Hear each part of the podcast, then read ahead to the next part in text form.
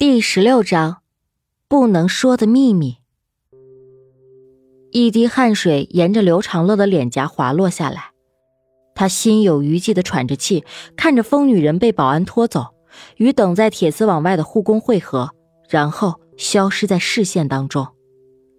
直到闹剧结束，冷眼旁观的韩冰洁才淡然的开口：“你不该跟他有眼神接触的，对他们这些重症患者来说。”有时眼神的交流比语言的刺激更大，他们每次发病都有可能会引起病情的恶化，让之前的治疗功亏一篑。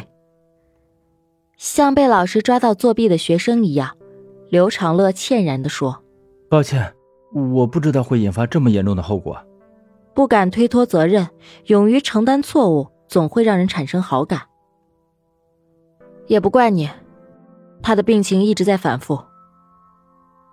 韩冰洁的语气缓和了许多，边走边说：“这些重症的精神病患者在受到某一种特定的刺激后，会触发潜意识里的自我保护机制，变得极具攻击性。”刘长乐没有回话，等走到那栋三层小楼前，他才说：“那个疯女人真的杀过人吗？”唉，这是个悲剧。韩冰洁绕过小楼，继续往后走去，边走边说：“那女人在女儿死后精神失常，杀了出轨的丈夫。警察到的时候，那渣男都被剁成了饺子馅了。每个精神病患者发病的诱因都不尽相同，他发病的诱因就是看到年轻的男子。”绕过那栋三层小楼后，视野更为开阔。后边散落着好几栋相同规格的建筑，楼房普遍不高，看建筑的风格应该也有些年头了。不像别的医院会在楼上楼顶立着门诊部、住院部、体检楼等灯牌，这里只在每栋楼的里面用侧木的红漆写着楼号，还有一个显著的特征就是每个窗户都被铁条焊死。疯女人的故事让刘长乐的心情有些抑郁。韩冰洁显然没有注意到这一点，仍自顾自的说道：“这里每个病人都有类似的暴力倾向，也只有在这里远离社会的喧嚣，才能让他们内心得到平静，配合治疗。所以，他停在六号楼前，郑重的对刘长乐交代道：‘等下见到黄伟民，尽量不要刺激到他。不过你也不用太过担心。’”他在这里关了将近二十年，精神状态很稳定，这也是我同意让他见你的原因。说完，他移步到门旁的树下，从白大褂的口袋中摸出了女士香烟，熟练的点上了一根，开始吞云吐雾。看韩冰洁的状态比较放松，刘长乐就问出了最在意的问题：黄伟民也有暴力倾向吗？呃呃，我的意思是，他之前有没有恶性伤人的记录？韩冰洁口吐香烟，轻描淡写的说：“ 他杀了六个人，是看管最严的那批患者。杀了六个人。”刘长乐蹙眉重复一遍，扭头就走。韩冰洁将烟蒂在树干上摁灭，冲刘长乐道：“韩伟明发疯前是你父母的研究助理，他随时都有可能去世。”你想清楚，要不要见他？刘长乐停下脚步，烦躁的长出口气，还是乖乖的转身往回走。韩冰洁把烟蒂丢进树下的垃圾桶中，脸上难得的露出一丝笑意。跟我来吧。刘长乐不爽的问：“你跟黄伟民有什么关系啊？非让我见他一面？”韩冰洁大大方方的说：“他是我很重要的研究课题。”我想搞清楚他为什么会突然发病。之前的病例中几乎没有涉及到他发病的成因。精神病分为两种，一种是遗传，另一种是严重的心理问题积压。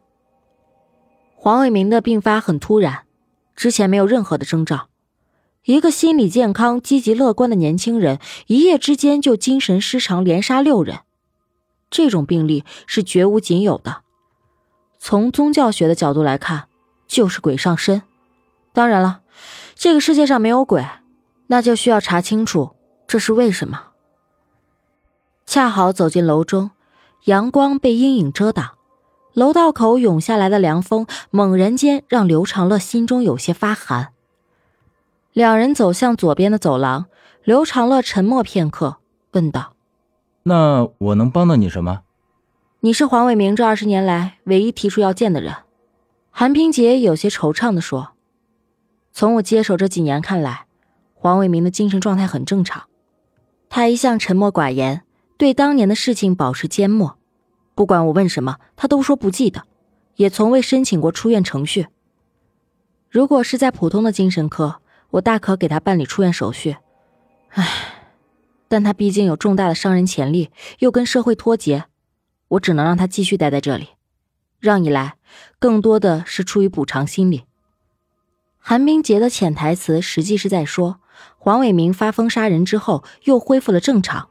但他对当年的事情守口如瓶，不愿意出去。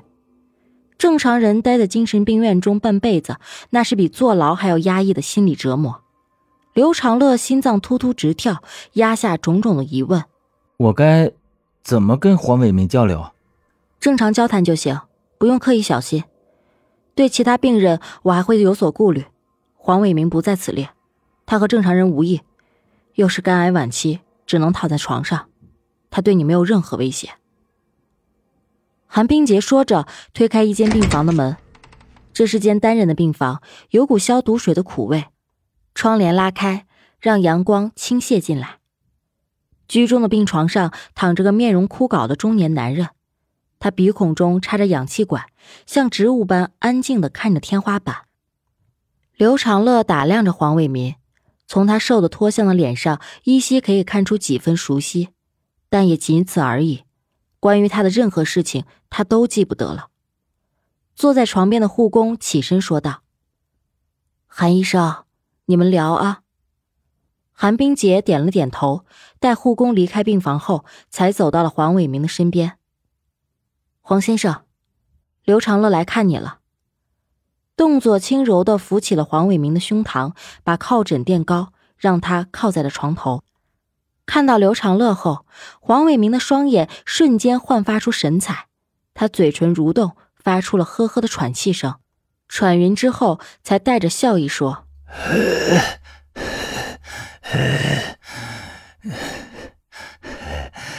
你和你爸爸长得真像啊，都是一样的精神帅气。”所有的长辈见到晚辈的第一句话，貌似都是这样。从年轻人的脸上追忆老友逝去的青春风采，什么都想不起了，也还是那么的亲密，所以这又该如何回答？刘长乐有些犯难，求助的看向了韩冰洁。韩冰洁给了刘长乐投去一个鼓励的眼神，又贴心的问道：“啊，需要我回避吗？”“不用。”黄伟明摇了摇头，有些费力的说。我只是想，在死之前把老师的遗物交给他的后人。说着，扭头看向床头柜上放着蓝色封皮的工作笔记。韩冰洁拿起笔记本，递到了黄伟明的手中。我听说，您曾经是我爸妈的助理。刘长乐斟酌了一下词句，尽可能温和的问道：“您对当年那起意外？”知道些什么？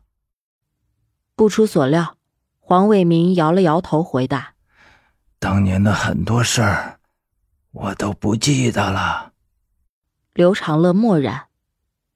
这是我想给你的东西。黄伟明翻开笔记本，从中拿出一张照片，颤颤巍巍的递了过来。刘长乐接过照片，看上一眼，心中大震。他抬头看向黄伟明，用所有的理智保持着镇定。阿乐，你要时刻保持警醒。黄伟明胸膛起伏，脸色疲倦的说：“我累了，你去忙自己的事情吧。”刘长乐捏着照片问道：“我可以再来探望您吗？”黄伟明半闭着双眼，虚弱的说：“不用了。”你想问当年的事情，我都不记得。给不了你想要的答案。刚才那句话，是我对你们年轻人最好的忠告。记住，一定要保持警醒。说完，他闭上了眼睛，像是陷入了沉睡，对一切都不再关心。韩冰洁抽出垫着的枕头，让黄伟明睡得更舒服些。做完这一切，他转身，语气冷淡的说：“走吧。”